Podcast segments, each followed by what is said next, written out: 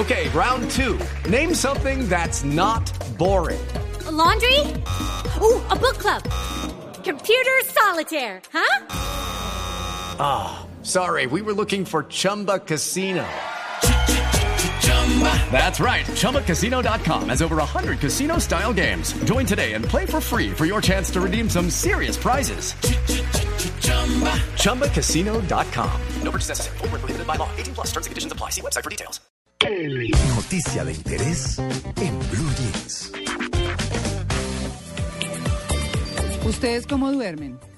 Muy bien, Muy bien. muy bien. Con roncada y todo, tío. Pero ¿no? claro, Sí. pero ah, ¿En serio? Ay, no, Tito, pero eso significa que duerme mal, ¿sabe? No, pues eh, no, no, Que no los sé, ronquidos no sé, es la verdad no lo sé. síntoma no, de un mal sueño. No, no, no. Uy, pero yo, ¿sabe que Yo, eso sí no sé. Vamos a preguntarle a nuestra especialista porque, porque mi esposo también ronca y, y yo lo veo profundo, feliz y yo furioso.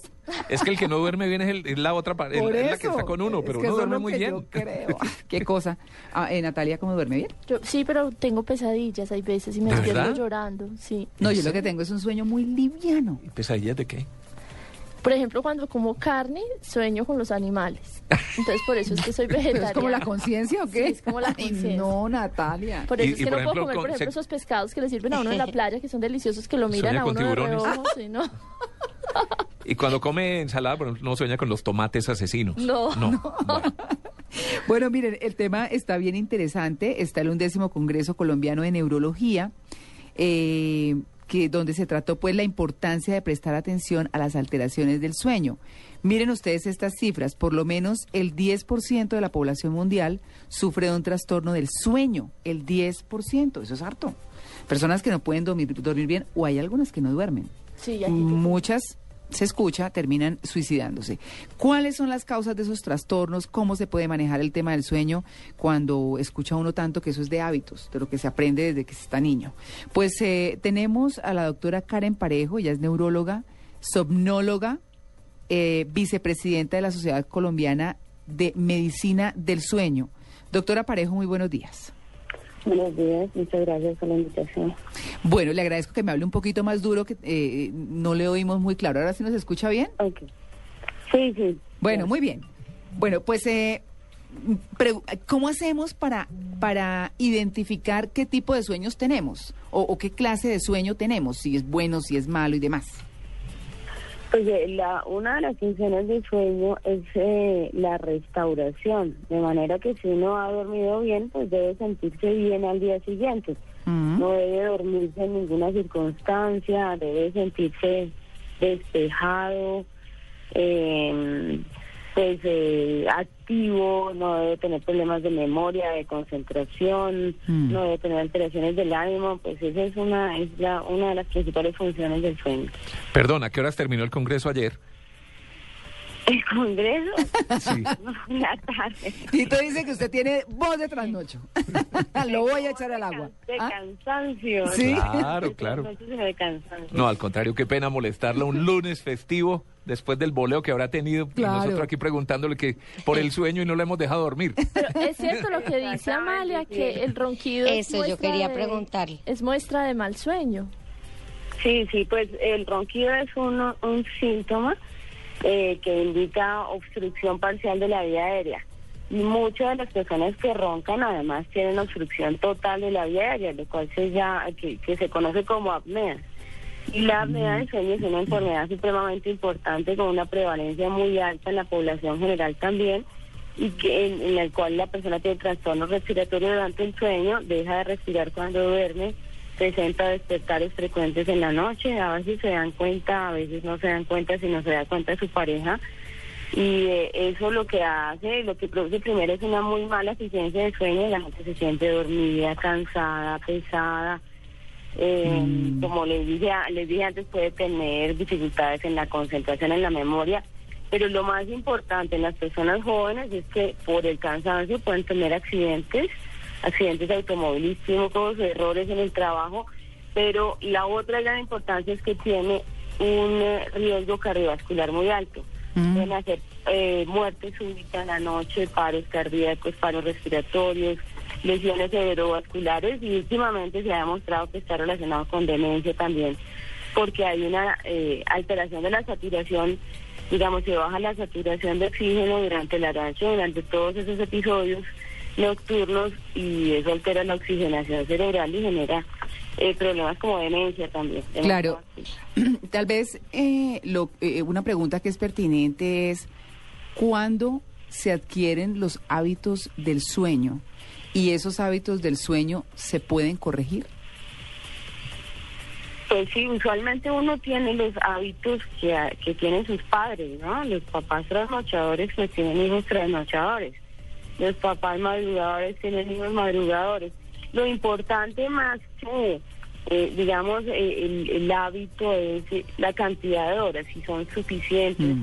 Esa cantidad de horas y si además coinciden con lo que tiene toda la sociedad, porque uno puede dormir siete horas, pero si se pues si le duerme de 3 de la mañana a 10 de la mañana, pues no está bien, o sea, se pierde la, la mitad del día básicamente, porque todas las los humanos y la mayoría de los animales estamos hechos para tener una actividad de, eh, durante la luz y dormir en la en el tiempo de oscuridad, ¿no? Claro. Bueno, y eh, por, en mi caso personal, por ejemplo, tengo el sueño muy liviano. Me despierta cualquier cosa y recuperar el sueño no es fácil. Eso es Sí, eh, no. parte de que eso sí no creo que lo aprendan los papás.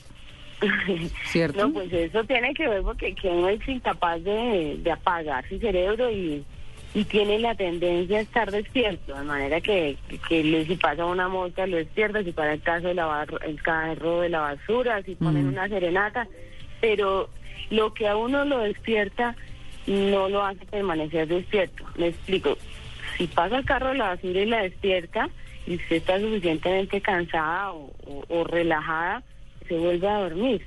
Pero si tiene cosas que no la dejan apagar su cerebro, entonces empieza a pensar en quién va a estar a entrevistar el día de mañana, cómo va a estar la entrevista, si será capaz de, si le va a contestar, si no le va a contestar, o empieza a hacer cuentas, o empieza a planear el día de mañana. Eso es lo que no está bien, eso es lo que hace que uno permanezca despierto y le cueste trabajo volver a dormir. Yo tengo una Pero pregunta. eso tiene que ver, yo, yo quería preguntar, Natalia, si eso tiene que ver de pronto con la gente que tiene un cansancio crónico y que al parecer tiene cansancio durante todo el día, por ejemplo, sueño durante todo el día, pero cuando llega la noche es completamente difícil dormir eh, y por eso de pronto el sueño se vuelve liviano, eh, como decía María Clara. No sé si, te- si, si sean similares. Pues hay algunas enfermedades que, que producen síndrome- de fatiga crónica, el cáncer, eh, la fibromialgia, las enfermedades autoinmunes, pero es que sí es diferente, ¿no? Cansancio no es igual a sueño, porque una persona que no tiene mucha actividad o que se la pasa todo el día en el día en su cama o eh, viendo televisión, pues no va a tener fácilmente, no va a conseguir el sueño fácilmente. Lo que hay que tener es una actividad física adecuada, una actividad intelectual adecuada para que para que al llegar la noche uno esté suficientemente cansado y pueda dormir. En todo caso, el sueño es una actividad fisiológica y uno no, no la puede controlar. Es como el hambre y como la sed.